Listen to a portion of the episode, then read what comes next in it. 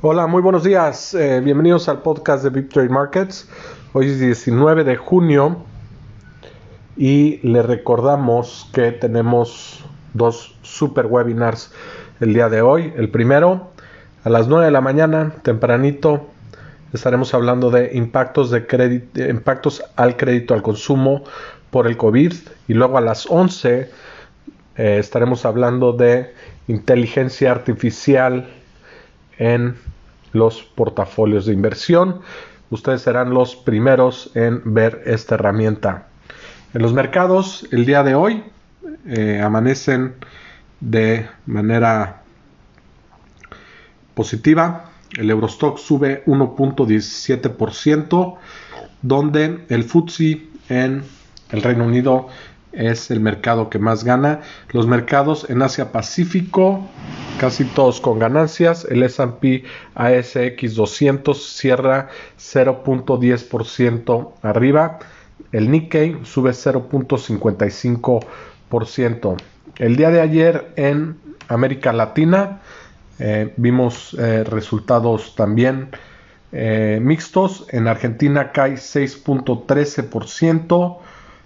En Perú 0.35 abajo, Brasil gana 0.61, el IPC pierde 0.70, en Chile una pérdida de 0.15 y en Colombia una pérdida marginal de 0.03%.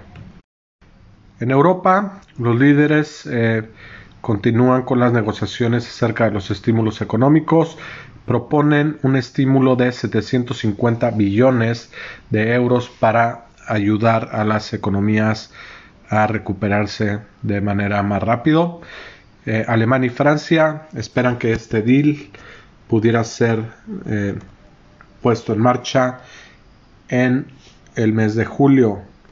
Boris Johnson, el presidente o el primer ministro de la, eh, del Reino Unido, y Emmanuel Macron se reúnen también y eh, tienen avances significativos en el tema de Brexit.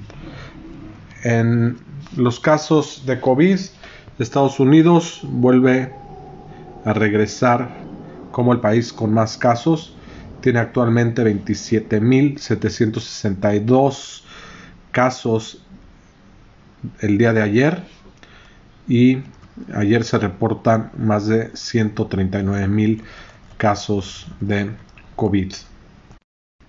En el mercado de futuros, el día de hoy, el SP registra una alza de 0.84%, el Dow Jones gana 0.85%, al igual que el Nasdaq 0.86%. El petróleo gana 2.74% y ya está muy cerca de los 40 dólares por barril y operan 39.80. El oro también gana 0.50% y el peso mexicano también gana terreno frente al dólar 0.44% y opera en los 22 pesos con 65 centavos. Le recordamos el día de hoy impactos del COVID al consumo de crédito y también inteligencia artificial aplicada a portafolio management.